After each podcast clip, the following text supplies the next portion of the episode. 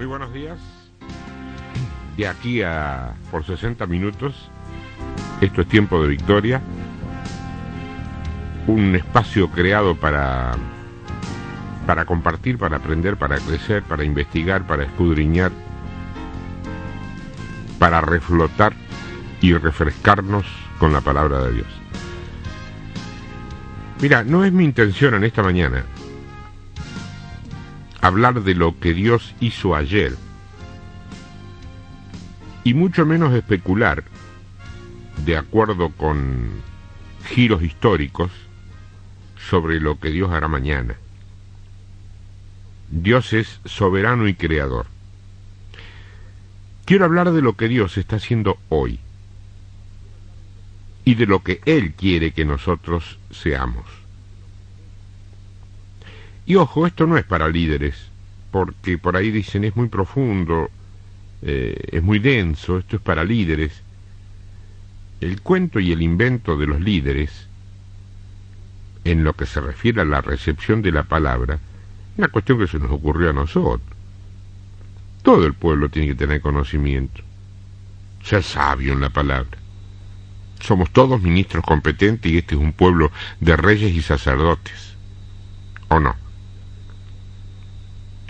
Esto es para todo aquel que desee recibir palabra fresca, renovada, activa, potente, efectiva y fundamentalmente actual. Es en este nivel, o por lo menos subiendo en este nivel, donde cada uno de nosotros tiene que vivir. El título del, mensaje del estudio de esta mañana es Cambio de orden. Cambio de orden. Y pese a que tiene un desarrollo, lo, los armo así para que no estés obligado, obligada a una prosecución, mm, digamos que te tenga que enganchar con otro y demás, los armo como para que cada uno sea aprovechado en lo individual. Pero cambio de orden, el de hoy, es la continuación del que se dio el sábado pasado, no, el anterior, el sacerdocio del siglo XXI. Estos son mensajes que forman parte de un estudio muy largo, muy completo, que de alguna manera podríamos llamar los principios, principios sobre los cuales se fundamenta la Iglesia del siglo XXI. Ese sería el título general. Y después, cada uno de estos estudios tiene un punto, un comienzo, un desarrollo, te va a dejar algo, palabras seguramente, pero si pudieras grabarlos o tenerlos de alguna manera, reservando la copia aquí como vos te parezca, a todos te haría un contexto que te permitiría estudiarlo muy a fondo y tener ahí sí una visión muy clara de cuáles son los principios en los cuales se va a sustentar la iglesia del siglo XXI, les guste a los hombres o no. No te olvides que el fracaso, la rebeldía o la obstinidad del hombre no rechazan ni retrasan el plan de Dios. El plan de Dios se va a cumplir. Arrancamos esta mañana con el Salmo 90. Salmo 90 comenzando del verso 1. Dice así, Señor, tú nos has sido refugio de generación en generación. Antes que naciesen los montes y formases la tierra y el mundo, desde el siglo y hasta el siglo, tú eres Dios. Pensé un poquito. Antes que el mundo se formara, vos, Vos, hombre, mujer, ya eras. ¿Vos podés entender eso?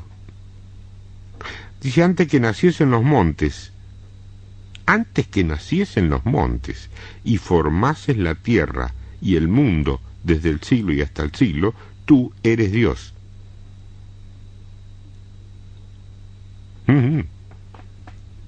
Verso 3. Vuelves al hombre hasta ser quebrantado y dices, convertíos hijos de los hombres, porque mil años delante de tus ojos son como el día de ayer, que pasó, y como una de las vigilias de la noche. Una vigilia, vos sabes muy bien, equivale más o menos a un par de horas nuestras, dos horas. Verso 5. Los arrebatas como con torrentes de aguas, son como sueño, como la hierba que crece en la mañana. En la mañana florece y crece, a la tarde es cortada y se seca. Porque con tu furor somos consumidos y con tu ira somos turbados. Pusiste nuestras maldades delante de ti, nuestros yerros a la luz de tu rostro, porque todos nuestros días declinan a causa de tu ira, acabamos nuestros años como un pensamiento. Los días de nuestra edad son setenta años, y si en los más robustos son ochenta años, con todo, su fortaleza es molestia y trabajo, porque pronto pasan y volamos. ¿Quién conoce el poder de tu ira y tu indignación según que debes ser temido? Enséñanos de tal modo a contar nuestros días que traigamos al corazón sabiduría. Hasta allí. Lo primero que tenemos que ver es que tenemos que aprender a contar nuestros días. Aquí se ven dos cosas. Primero, la eternidad de Dios, algo muy difícil, complejo de entender con nuestra mente finita. Génesis 21:33 dice que Dios es aquel que es eterno. Dios no necesita tiempo para ser expresado. Él es expresado desde antes que exista la materia. Él es.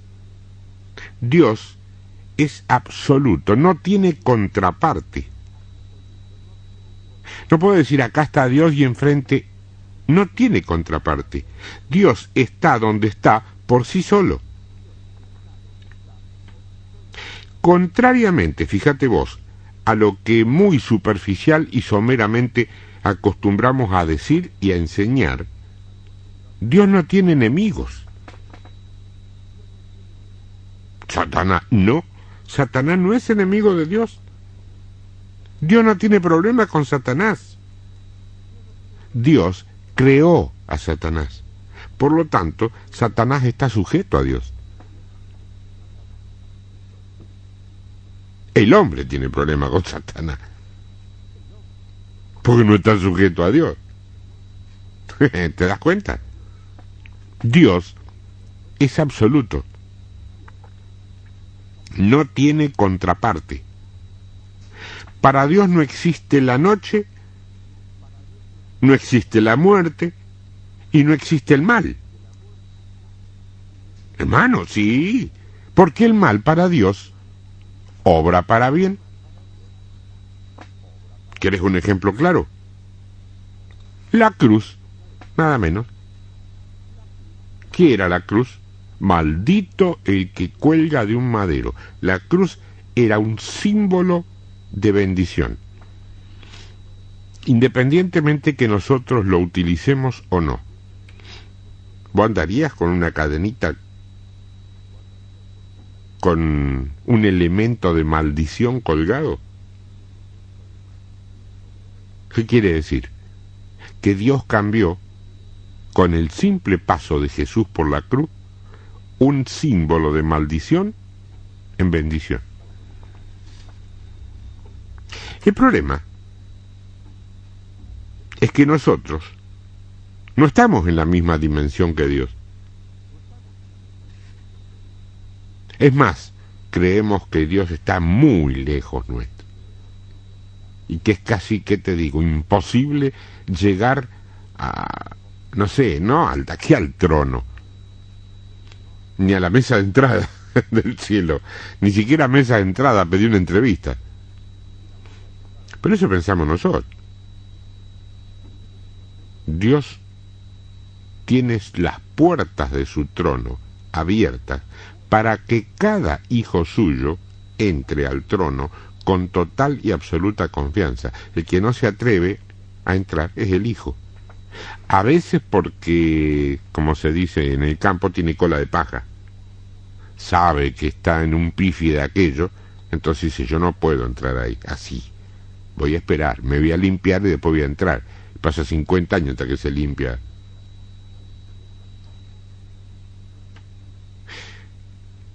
Nosotros no estamos en la misma dimensión de Dios. Por eso, por esa misma causa, todavía, por ejemplo, le tenemos miedo a las enfermedades y obviamente le tenemos miedo a la muerte. Pues si no le tuviéramos miedo a la muerte, las enfermedades no nos tendrían preocupados. Vos te enfermas. Y sabés que te... Si no le tenés miedo a la muerte, te enfermas, no te enfermas, te da lo mismo. Ahora, si todavía le tenés miedo a la muerte, te preocupa enfermarte. Pensalo. Estas cosas nos limitan y además nos sacan la vida, la vida abundante prometida. Ahora, cuando entras en el mundo, en la dimensión espiritual de la que estamos hablando, hasta el mal obra para bien. Pero eso es más allá del velo, ese velo que rasgó Jesús, el velo de la muerte, no de este lado del velo. De este lado del velo, el mal te mata. Te mata espiritualmente, te mata anímicamente y te mata físicamente también en una de esas. ¿eh? Segundo, la vida del hombre, hermano, hermano, no comienza con su nacimiento como muchos creemos. Si tomás la palabra, y nosotros creo que tenemos que tener la palabra como base, la vida del hombre comienza desde antes de la fundación del mundo. ¿O no dice eso? Un reino sacerdotal. Un reino de reyes y sacerdotes pero no una cosa y la otra. Sacerdotes con la función de los reyes, unidas en un solo hombre. Esto es poderosísimo ¿eh?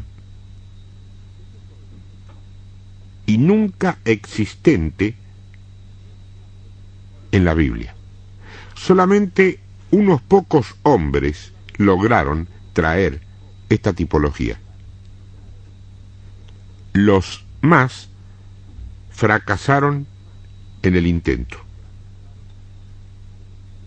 ¿Quiénes fracasaron? Y yo me acuerdo de Usías, un rey que dijo, ah, sí, yo mando acá, entonces yo mañana una patada en el trasero al sacerdote y yo voy a oficiar el sacerdote. Si yo soy el rey, hago me da la gana.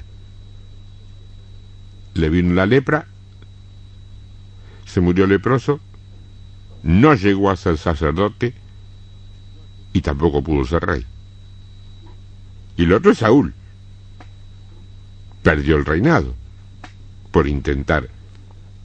Cuando intentaron unir realeza con sacerdocio, sin estar bajo el propósito de Dios, Dios les quitó el reino y el sacerdocio también. Y además murieron. Ahora, en este tiempo, Dios no reconoce liderazgos que no tengan estas condiciones divinas operando dentro de sí. ¿Qué es? Gobierno y sacerdocio. Esto era precisamente el tema fundamental del otro, del primer estudio, sacerdocio del siglo XXI gobierno y sacerdocio. ¿Por qué? Linaje escogido. ¿Qué más? Pueblo elegido por Dios.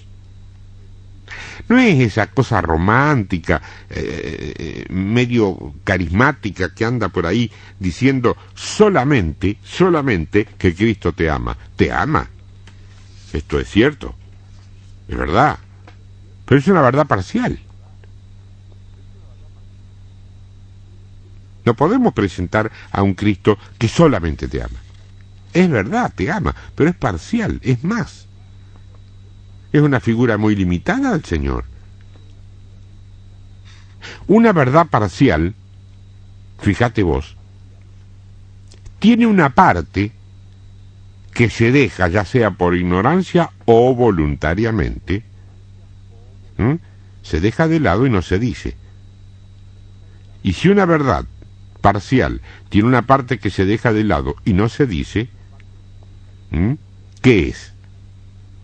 Toda verdad que no se dice conociéndola equivale a mentira disimulada, pero mentira al fin. ¿Vos te estás dando cuenta de lo que te estoy diciendo? Hermano, ¿usted quiere decir que a mí desde algún púlpito me han mentido? Y por ignorancia sí puede ser.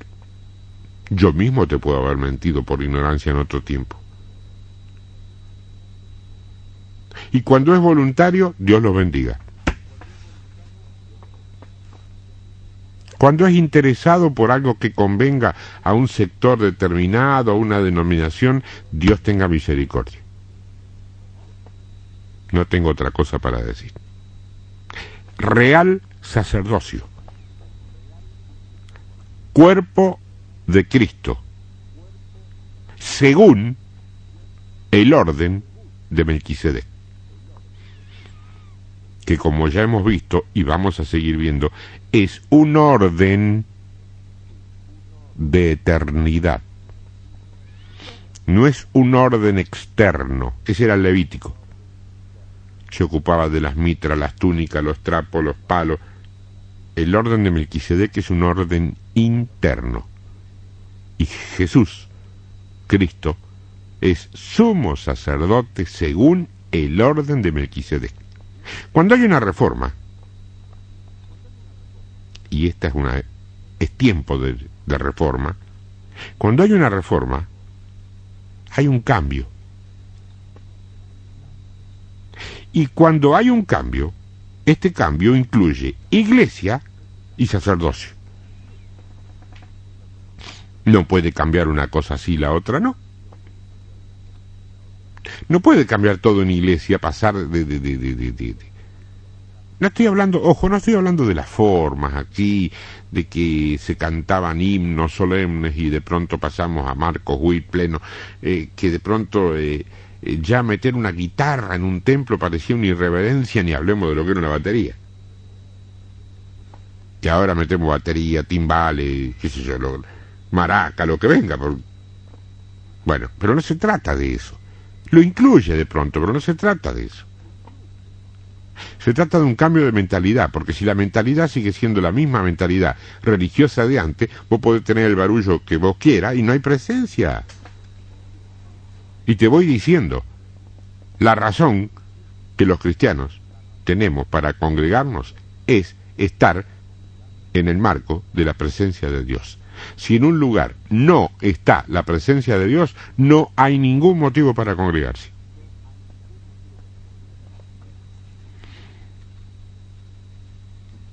El libro de Eclesiastés, en el capítulo 3,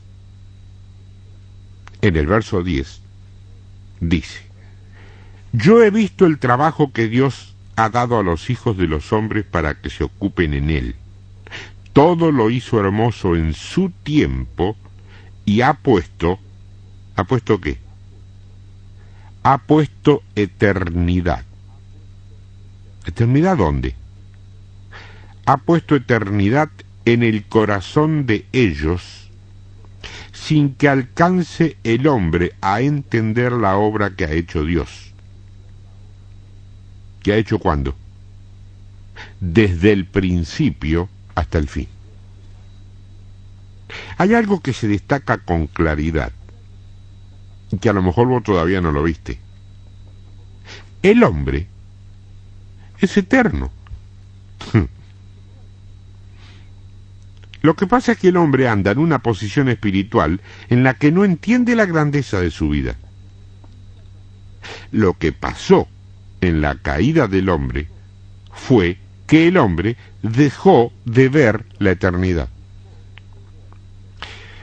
Quedó cautivo por algo llamado muerte. Pero cuando se habla de muerte, bueno, pensé en, en, un sepulcro, en un nicho, en una bóveda, en un panteón. No, no, no, no, no. no. Y tus días terminándose. La muerte es como como ese manto con el cual cubren a los muertos. ¿Cómo se llama? Mortaja. Con la mortaja. Es, en este caso, una especie de gran manto que cayó en la tierra y todo el mundo que vos ves y conoces está viviendo ahora debajo de ese manto. ¿Vos me entendés? Eso es lo que no te permite vivir en un tiempo, por emplear una palabra muy sofisticada y moderna, conectado con la eternidad. Eso es lo que te limita, te enferma, te preocupa, te hace sentir eh, incapaz e imposibilitado. Todo por causa de ese algo llamado muerte. Muerte, a ver si, si, si, si, si, si lo podés discernir, muerte no es simplemente que tus órganos vitales dejen de funcionar o cesen de funcionar. Muerte es el ámbito de pensamiento supremo para el hombre que no ha penetrado el velo, ese velo que rasgó Jesús. Y ahí vamos, ¿eh? Ojo, yo no estoy hablando del cielo, ¿eh?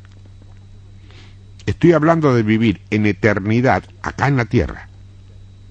Nueva era. No, para, para, para, para, entender. Nueva Era dice que todos somos Dios, yo no te digo eso. Yo lo que te digo es que te dejes llenar de Dios. Es muy distinto. Cristo lo hizo. Donde la muerte no tenía dominio sobre él. Y ojo, eh, lo hizo como hombre en semejanza a nosotros. Ah, pero Cristo nació de María, no te confundas, Cristo vino de Dios, el que nació de María fue Jesús. Cuidado, no te confundas. Soltó su gloria. Él no hizo, como hacen los magos, no hizo ningún truco para poder zafar. Mira, qué, lindo idioma para predicar. Claro, él no hizo ningún truco divino para poder zafar de la cruz o de lo... No, no, no, no. Lo hizo a puro Espíritu Santo, igual que vos. O sea, igual que vos podés hacerlo. Y lo hizo. Ahora, si él llegaba a utilizar cualquier truco divino, no era legal. Lo tenía que hacer como hombre para que fuera legal.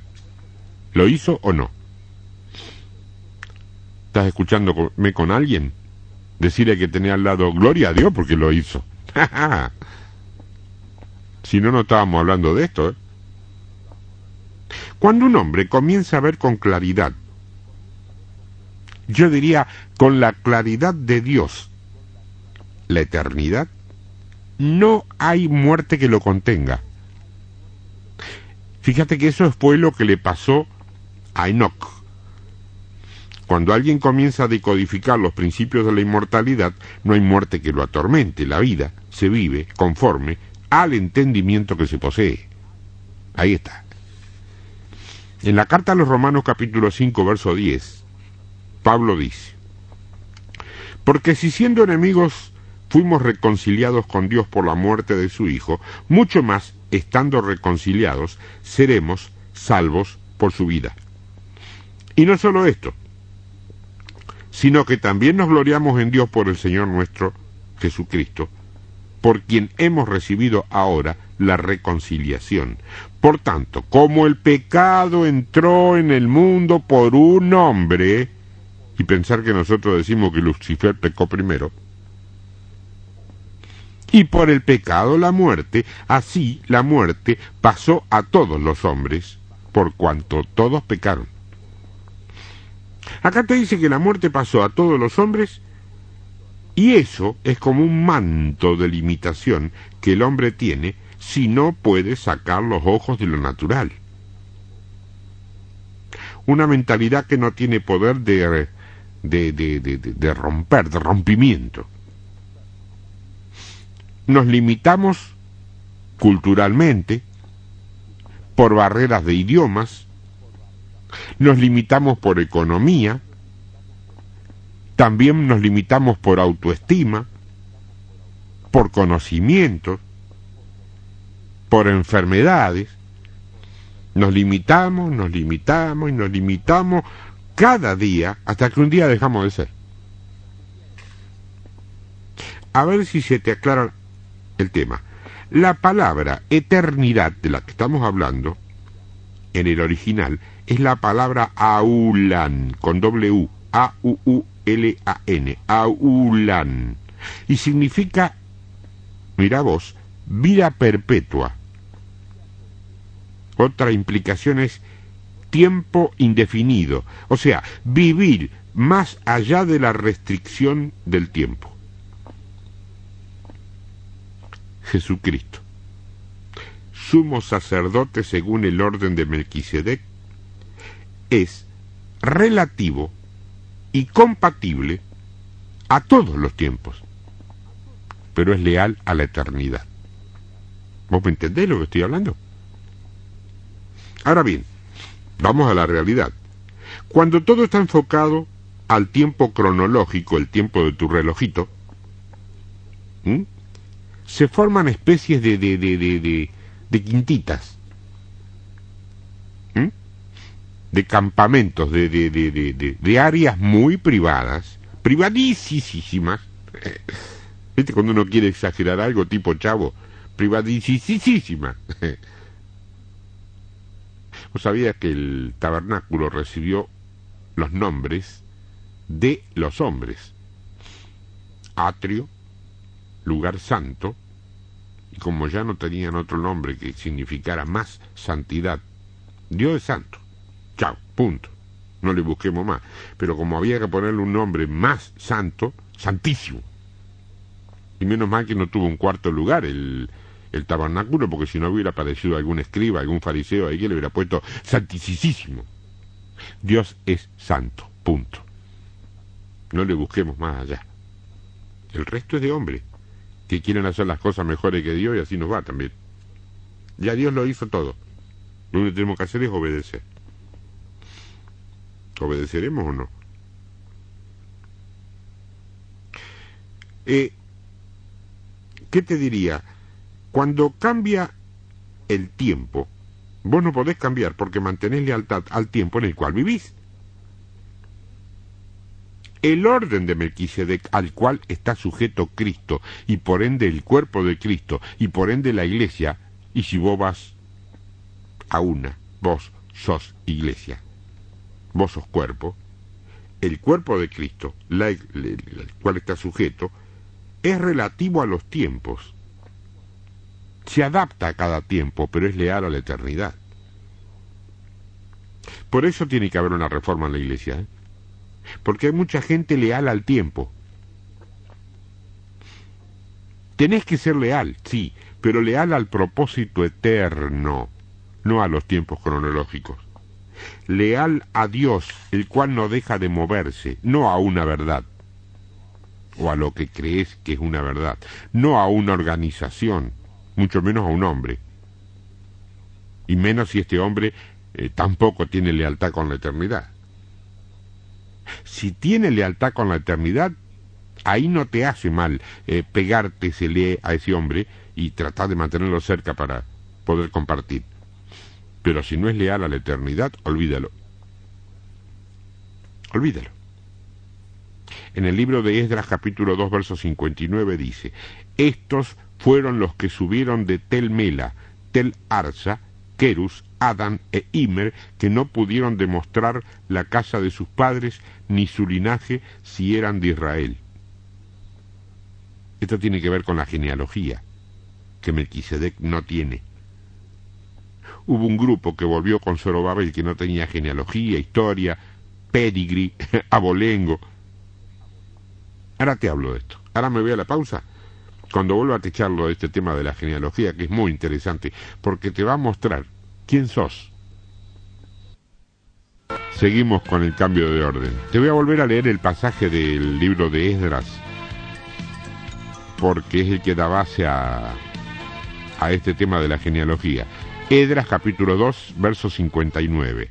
Dice, estos fueron los que subieron de Tel Mela, de Tel Arsa, Kerus, Adán con doble D, e Imer, que no pudieron demostrar la casa de sus padres ni su linaje si eran de Israel. Fíjate vos.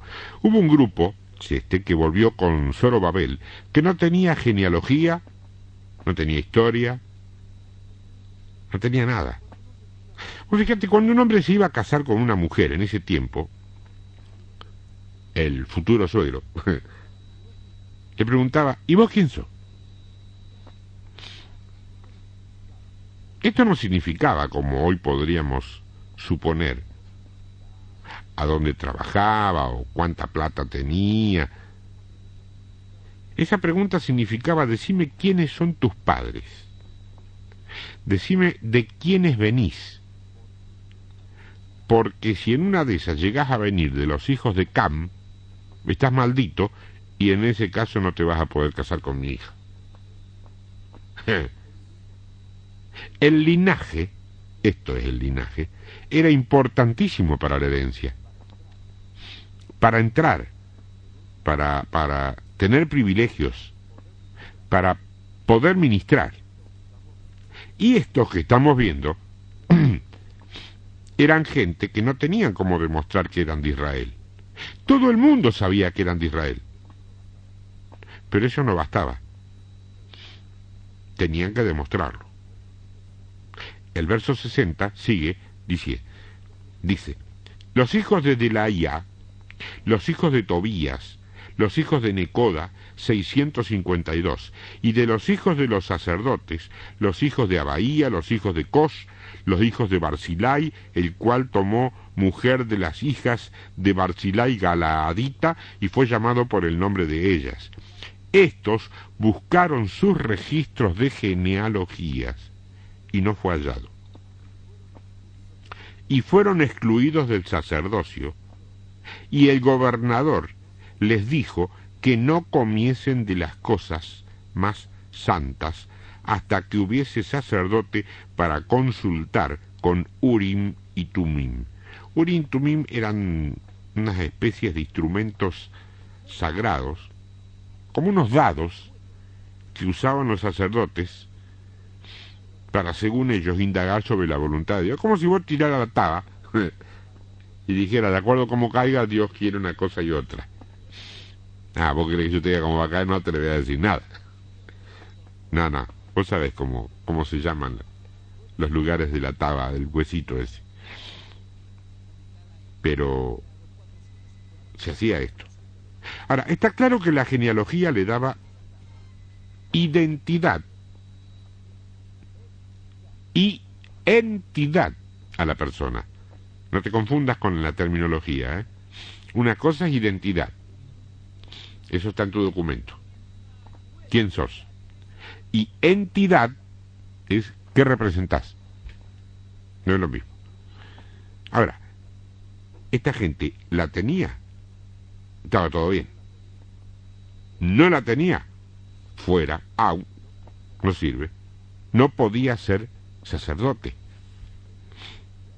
Si tenía identidad y entidad, listo, ningún drama.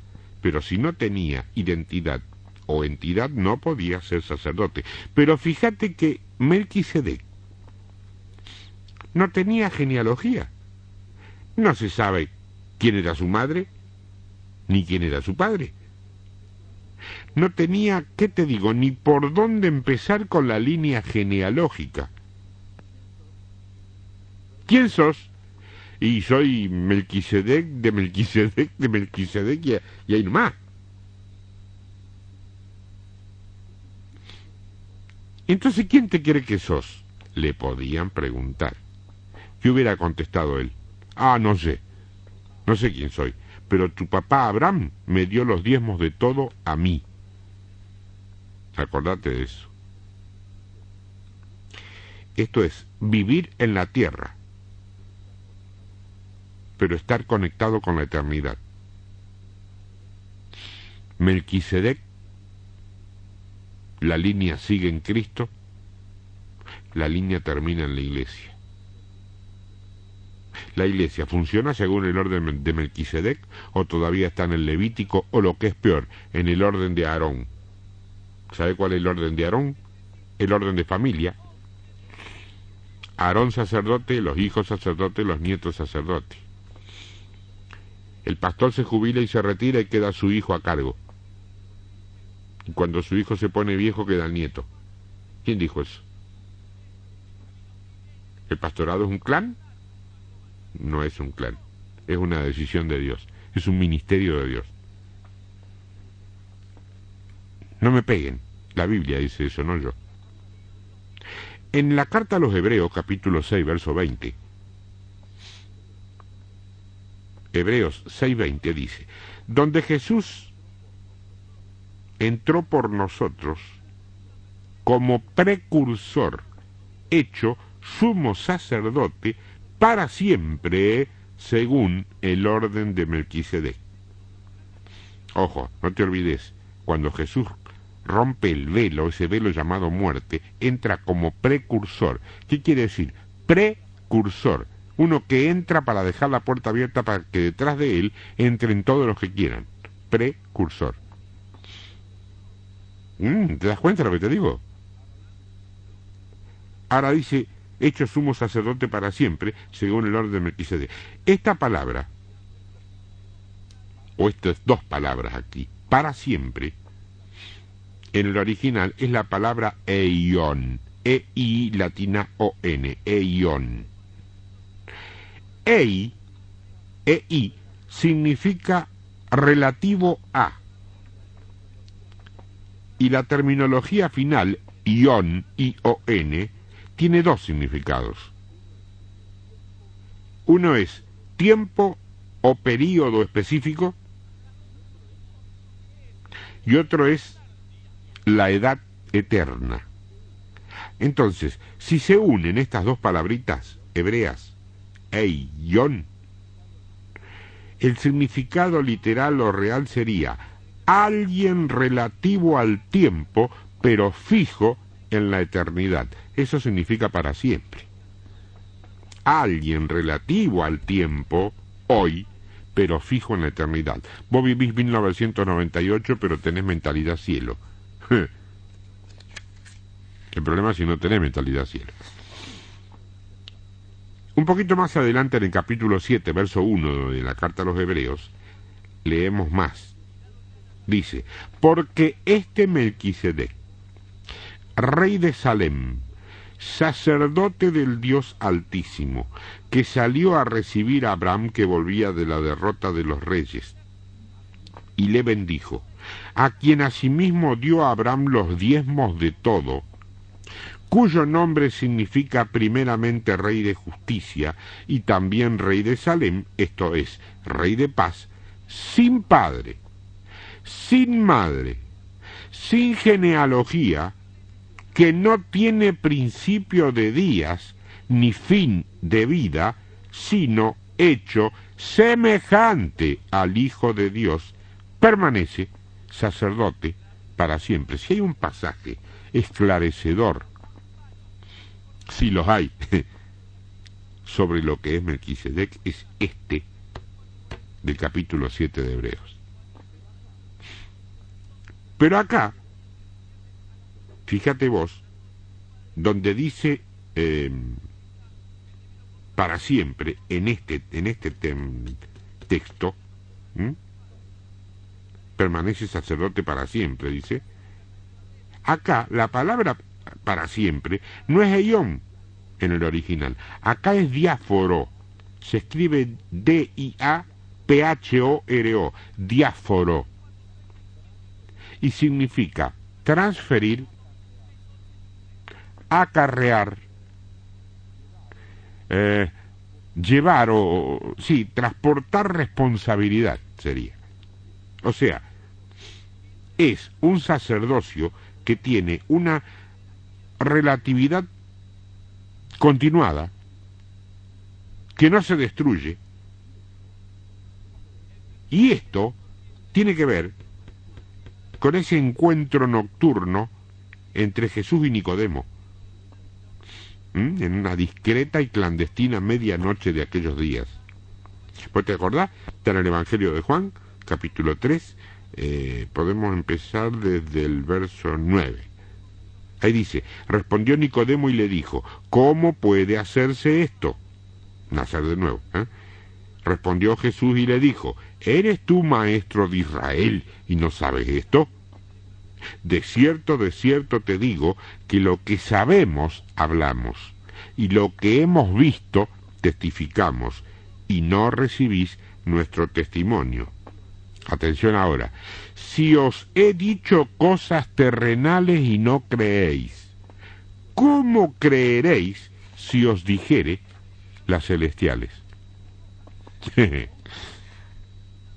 La única forma de hablar de cosas espirituales es usando un ejemplo natural para que vos lo comparéis. Porque lo espiritual no tiene expresión si es que no lo forramos antes con naturaleza. El espíritu no se ve si no tiene un cuerpo. Todo espíritu necesita un cuerpo. El Espíritu Santo para obrar con poder y gloria, necesita un cuerpo. Pero un espíritu maligno también necesita un cuerpo. Por eso hay gente tan... ¿eh? No son ellos, es lo que llevan. Eh, pero claro, no hay que sacar a patadas a ellos, hay que sacar a patadas lo que llevan. Pero lo natural es solamente una cáscara que contiene en su interior a la verdad. No la verdad. Nadie que viva en lo natural puede prevalecer. Esto te lo querría repetir, si es posible grabártelo y pasártelo permanentemente. Nadie que vive en lo natural prevalece. Nadie que vive en lo natural vence. Nadie que vive con los ojos puestos en lo material tiene victoria porque todo sucede primero, primero, primero en el mundo espiritual, después en lo natural. El mundo le otorga un gran valor a un elemento natural que se llama experiencia, ¿sí? Empleados con experiencia. Inútil presentarse sin experiencia, no es para que vayan inútil. bueno, viste que se pide experiencia las chicas se deslumbran con la experiencia del señor mayor que conocen, se no arman cada lío después, se arruinan la vida por eso. Ahora, fíjate vos, el que vive por experiencia en esto del mundo espiritual siempre pierde o siempre llega tarde, porque para que haya experiencia algo le tiene que haber tenido que pasar antes. Viviendo por el Espíritu, hermana, hermano, ese paso se evita, se obvia, te diría. Vos no tenés que pegarte un golpe para decir, ay, buba, no lo hago más. No. Si te dejas guiar por el Espíritu, te evitas el golpe. Oíme, ¿Tiene que perder la virginidad una señorita para poder ir a los pies de Cristo arrepentirse y después sentirse perdonada y redimida? ¿Y si se deja guiar por el Espíritu Santo y se casa siendo virgen no es mejor? Y se evita todas las lágrimas, el dolor. Ahí voy. Ah, tiene experiencia. Ah, te la regalo. A mí dame el Espíritu Santo y te regalo toda la experiencia que vos quieras. Verso 13. Nadie subió al cielo sino el que descendió del cielo, el Hijo del Hombre que está en el cielo. A esto casi casi que lo podemos imaginar. Pues fíjate, Nicodemo lo mira a Jesús y le dice, para, para, para un cachito. Entonces Jesús, estamos reproduciendo un diálogo, ¿viste? De aquel, ¿eh? Como si fuera hoy. Nicodemo dice, para, para, para un cachito, para un cachito. Entonces Jesús lo mira y dice, ¿qué te pasa, Nico? ¿No entendés? te estoy diciendo que nadie subió a esa esfera alta, sino el que descendió de la esfera alta y que vive en esa esfera. ¡Qué lío es el hermano Nicodemo! Ahora, ¿a dónde estaba Cristo en ese momento? Estaba parado en la tierra. Pero viviendo dónde? Estamos hablando, no te olvides, de un sacerdocio relativo. Cristo vino y era relativo, compatible, adaptado a la cultura de su tiempo. Sin embargo, Él era antes que Abraham. Te lo repito, Cristo no nace, Cristo es eterno. El que sí nace es Jesús, no te confundas. La creación se creó en Cristo. En el principio era el verbo. ¿Te acordás? Cristo no nace. Ahora, sin embargo, cuando Él llegó, vestía con los trajes de su tiempo, no andaba con, con, con, con una cosa anticuada ahí, con cuello almidonado, una corbata de cartón. Él era un hombre práctico, pero eterno, en su mentalidad. ¿Me estás entendiendo? Muy, te hago mucho lío. Ese, ahora, ahora viene la parte donde el muchacho mata a la chica. Ese es el nuevo sacerdote que Dios está levantando. Una gente que vive en la tierra, en Argentina, en Rosario, pero que la tierra no lo limita. No lo limita la tierra. El orden de Melquisedec. Vive en la Argentina y tiene ciudadanía por su documento perteneciente a la República Argentina, pero no actúa ni obra como argentino, actúa y obra como un hijo de Dios. Porque quiere que te dé una novedad a la Argentina, mi querida hermana, mi querido hermano, no la va a cambiar alguien que obre como argentino, la va a cambiar un hijo de Dios.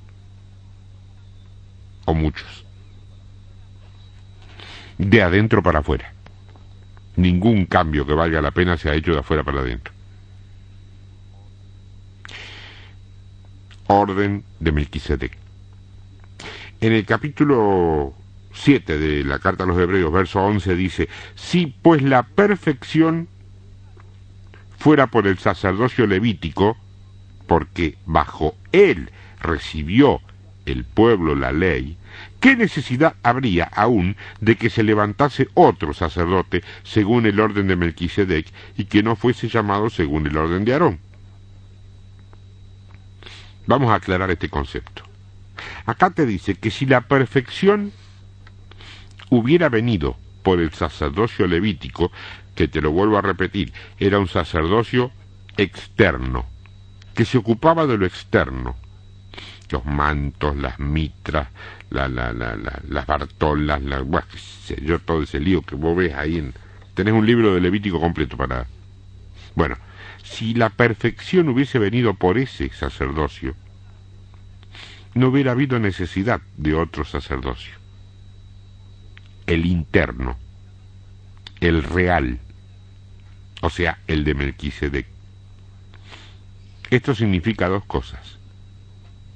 Lo que mostramos, número uno, o sea, lo externo, las formas, los ritos, las costumbres, las tradiciones, los métodos, las doctrinas, los dogmas, los pragmatismos, no perfeccionan a nadie. El otro sacerdocio, el interno, el de Melquisedec, ese que pertenecía a Jesús, ese sí perfecciona. Ese es el orden. Por eso es tiempo de reforma. Por eso.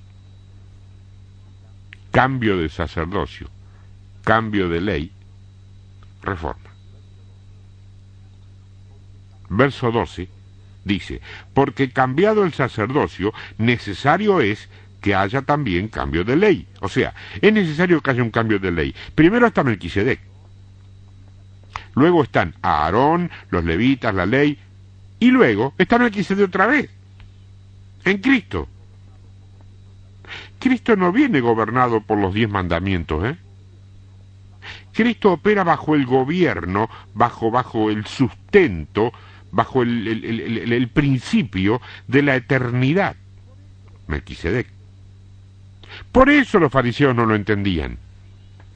Por eso los religiosos no te entienden a vos ni a mí. Cambiado el sacerdocio, cambiará la ley. ¿Qué dijo él? Dijo, se terminó, yo voy a cambiar esto. Los fariseos ¿qué hicieron? Lo miraron y dijeron, pero vos no podés cambiar esto. ¿Cómo va a cambiar esto si ni siquiera son levita? Pero él les dijo cómo.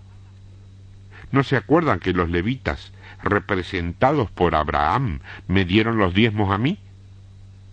No lo entendieron. No lo entendieron. Él hablaba de Melquisedec. Ellos veían lo natural es que la ley se define como lo siguiente, doctrinas o principios que determinan la conducta o el comportamiento de la gente.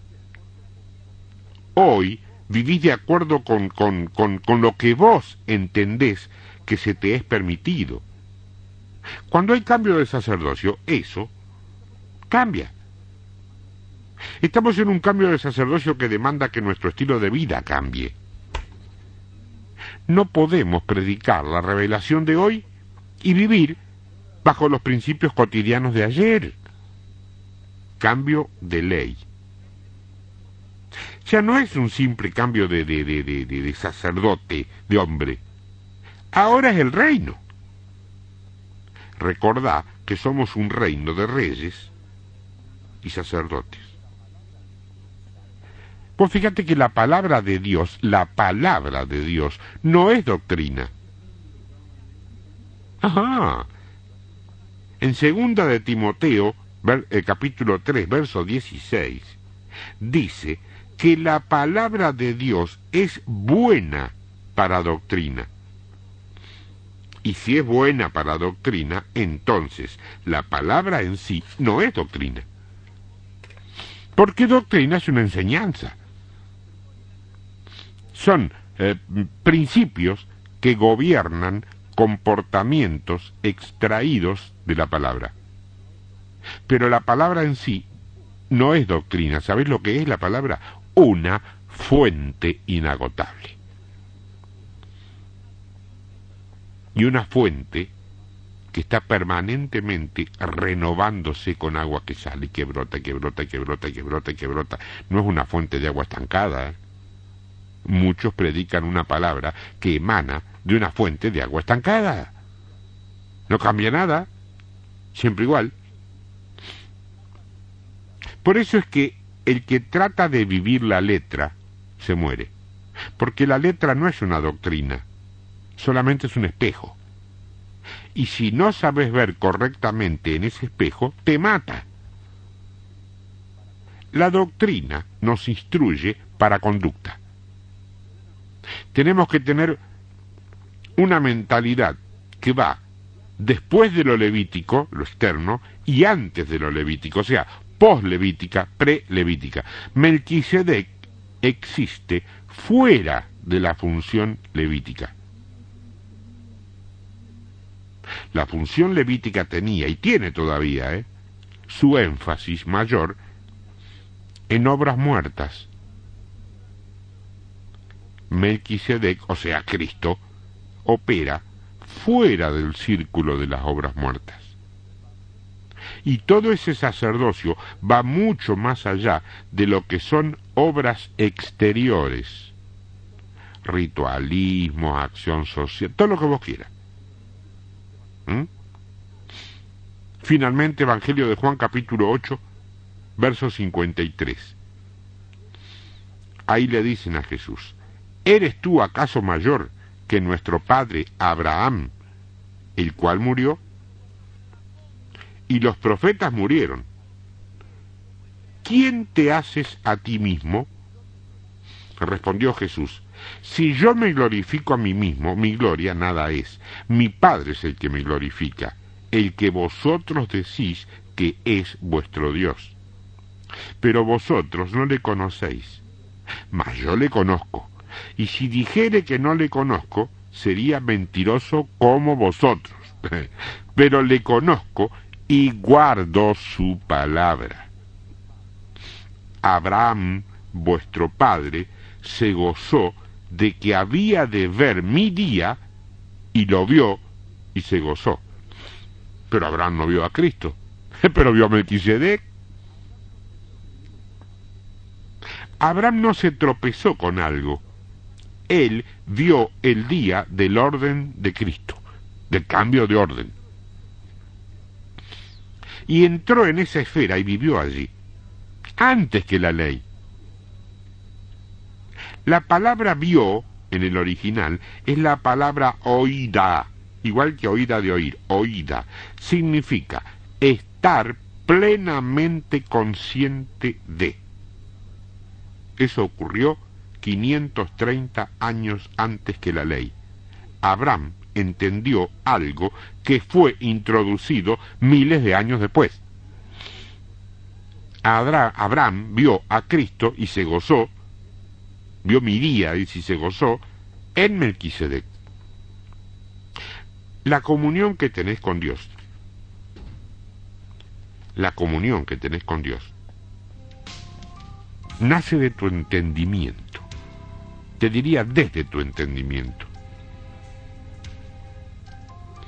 Abraham vio el orden de Melquisedec y vivió en ese orden todo lo que vino después y que tuvimos que asimilar, no nos puede hacer olvidar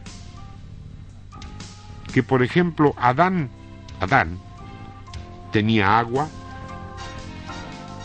algo que comer y una piedra. Pero sin embargo, tenía comunión con Dios sin necesidad de un mediador Ese es el cambio de orden.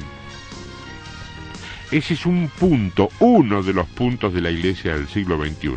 Se terminan los intermediarios, los mediadores. Es lo que te decía al principio. Vos, en obediencia, en fidelidad, en lealtad, tenés acceso al trono de Dios no tenés que darle el mensaje a Moisés para que Moisés se lo lleve a Dios.